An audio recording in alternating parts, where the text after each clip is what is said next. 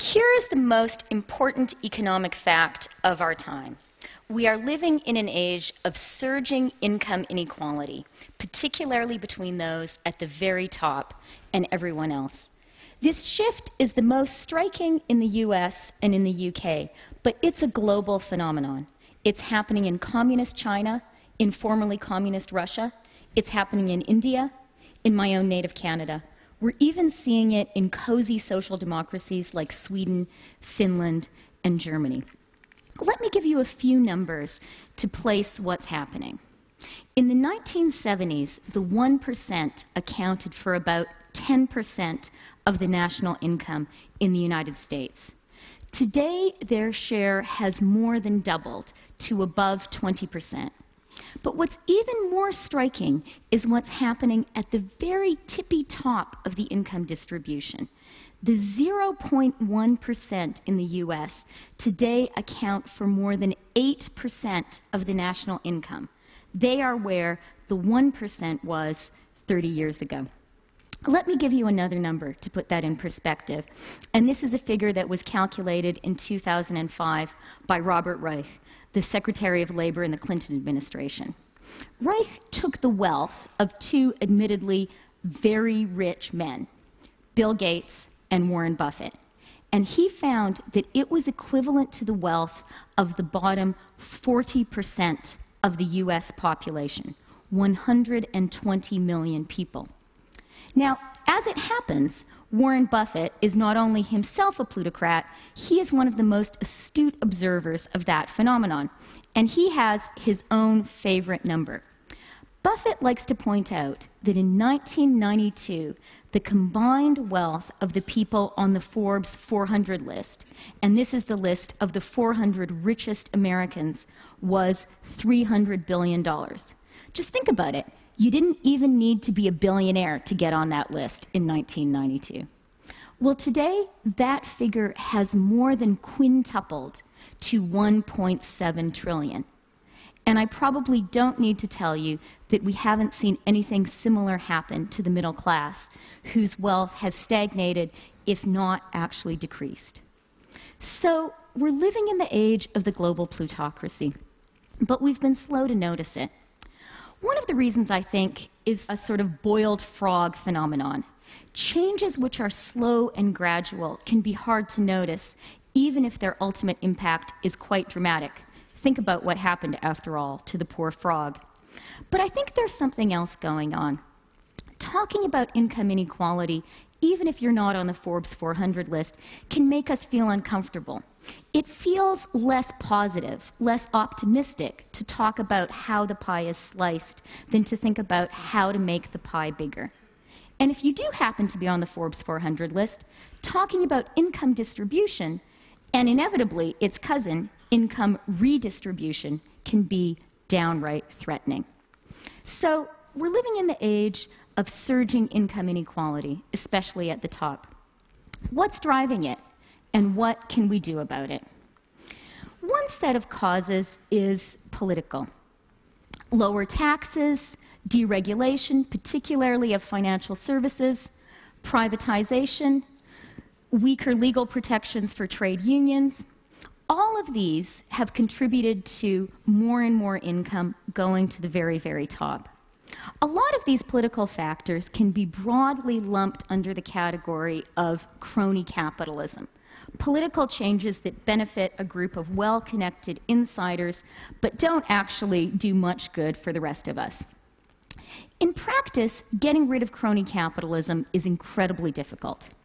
Think of all the years reformers of various stripes have tried to get rid of corruption in Russia, for instance, or how hard it is to re regulate the banks even after the most profound financial crisis since the Great Depression or even how difficult it is to get the big multinational companies, including those whose motto might be, don't do evil, to pay taxes at a rate even approaching that paid by the middle class. But while getting rid of crony capitalism in practice is really, really hard, at least intellectually, it's an easy problem. After all, no one is actually in favor of crony capitalism. Indeed, this is one of those rare issues that unites the left and the right. A critique of crony capitalism is as central to the Tea Party as it is to Occupy Wall Street. But if crony capitalism is, intellectually at least, the easy part of the problem, things get trickier when you look at the economic drivers of surging income inequality. In and of themselves, these aren't too mysterious.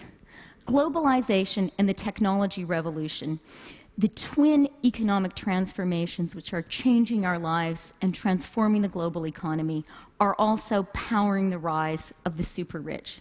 Just think about it. For the first time in history, if you are an energetic entrepreneur with a brilliant new idea or a fantastic new product, you have almost instant almost frictionless access to a global market of more than a billion people. As a result, if you are very, very smart and very, very lucky, you can get very, very rich very, very quickly. The latest poster boy for this phenomenon is David Karp. The 26 year old founder of Tumblr recently sold his company to Yahoo for $1.1 billion. Think about that for a minute. $1.1 billion, 26 years old. It's easiest to see how the technology revolution and globalization are creating this sort of superstar effect in highly visible fields like sports and entertainment. We can all watch how a fantastic athlete or a fantastic performer can today leverage his or her skills across the global economy as never before. But today, that superstar effect is happening across the entire economy. We have superstar technologists, we have superstar bankers, we have superstar lawyers, and superstar architects. There are superstar cooks and superstar farmers. There are even, and this is my personal favorite example, superstar dentists, the most dazzling exemplar of whom is Bernard Touati, the Frenchman who ministers to the smiles of fellow superstars like Russian oligarch Roman Abramovich or European born American fashion designer Diane von Furstenberg. But while it's pretty easy to see how globalization and the technology revolution are creating this global plutocracy, what's a lot harder is figuring out what to think about it. And that's because in contrast with crony capitalism, so much of what globalization and technology revolution have done is highly positive. Let's start with technology. I love the internet. I love my mobile devices. I love the fact that they mean that whoever chooses to will be able to watch this talk far beyond this auditorium. I'm even more of a fan of globalization this is the transformation which has lifted hundreds of millions of the world's poorest people out of poverty and into the middle class. And if you happen to live in the rich part of the world, it's made many new products affordable. Who do you think built your iPhone? And things that we've relied on for a long time, much cheaper. Think of your dishwasher or your t shirt. So, what's not to like? Well, a few things. One of the things that worries me is how easily what you might call meritocratic plutocracy can become crony plutocracy. Imagine you're a brilliant entrepreneur who has successfully sold that idea or that product to the global billions and become a billionaire in the process. It gets tempting at that point to use your economic nous to manipulate the rules of the global political economy in your own favor. And that's no mere hypothetical example. Think about Amazon, Apple, Google, Starbucks. These are among the world's most admired, most beloved, most innovative companies. They also happen to be particularly adept at working the international tax system so as to lower their tax bill very, very significantly. And why stop at just playing the global political and economic system as it exists to your own maximum advantage? Once you have the tremendous economic power that we're seeing at the very, very top of the income distribution and the political power that inevitably entails, it becomes tempting as well to start trying to change the rules of the game in your own favor. Again, this is no mere hypothetical. It's what the Russian oligarchs did in creating the sale of the century privatization of Russia's natural resources. It's one way of describing what happened with deregulation of the financial services in the US and the UK. A second thing that worries me is how easily meritocratic plutocracy can become aristocracy. One way of describing the plutocrats is as alpha geeks, and they are people who are acutely aware of how important highly sophisticated analytical and quantitative skills are in today's economy. That's why they are spending unprecedented time and resources educating their own children. The middle class is spending more on schooling too. But in the global educational arms race that starts at nursery school and ends at Harvard, Stanford, or MIT, the 99% is increasingly outgunned by the 1%. The result is something that economists Alan Krueger and Miles Corak call the Great Gatsby Curve. As income inequality increases, social mobility decreases. The plutocracy may be a meritocracy, but increasingly you have to be born on the top rung of the ladder to even take part in that race. The third thing, and this is what worries me the most, is the extent to which those same largely positive forces which are driving the rise of the global plutocracy also happen to be hollowing out the middle class in Western industrialized economies. Let's start with technology those same forces that are creating billionaires are also devouring many traditional middle class jobs. When's the last time you used a travel agent? And in contrast with the Industrial Revolution, the titans of our new economy aren't creating that many new jobs. At its zenith, GM employed hundreds of thousands, Facebook, fewer than 10,000. The same is true of globalization. For all that it is raising hundreds of millions of people out of poverty in the emerging markets, it's also outsourcing a lot of jobs from the developed Western economies. The terrifying reality is that there is no economic rule which automatically translates increased economic growth into widely shared prosperity. That's shown in what I consider to be the most scary economic statistic of our time. Since the late 1990s, increases in productivity have been decoupled from increases in wages and employment.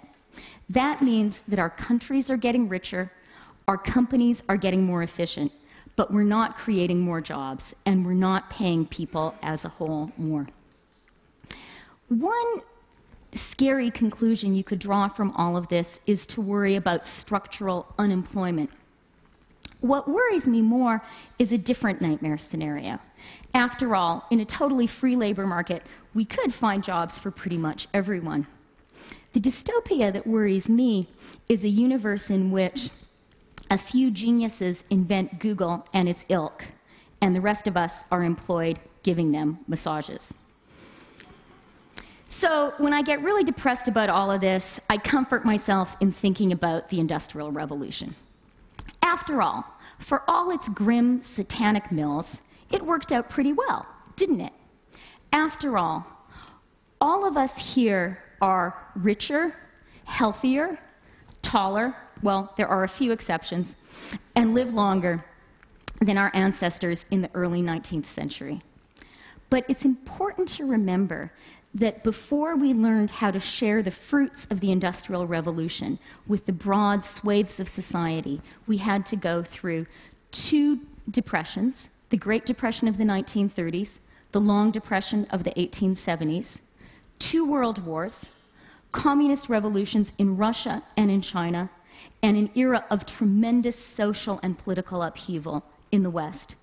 We also, not coincidentally, went through an era of tremendous social and political inventions.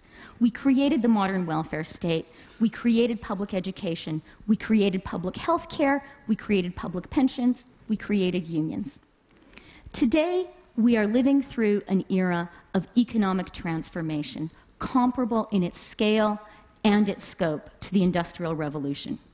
To be sure that this new economy benefits us all, and not just the plutocrats, we need to embark on an era of comparably ambitious social and political change. We need a new New Deal.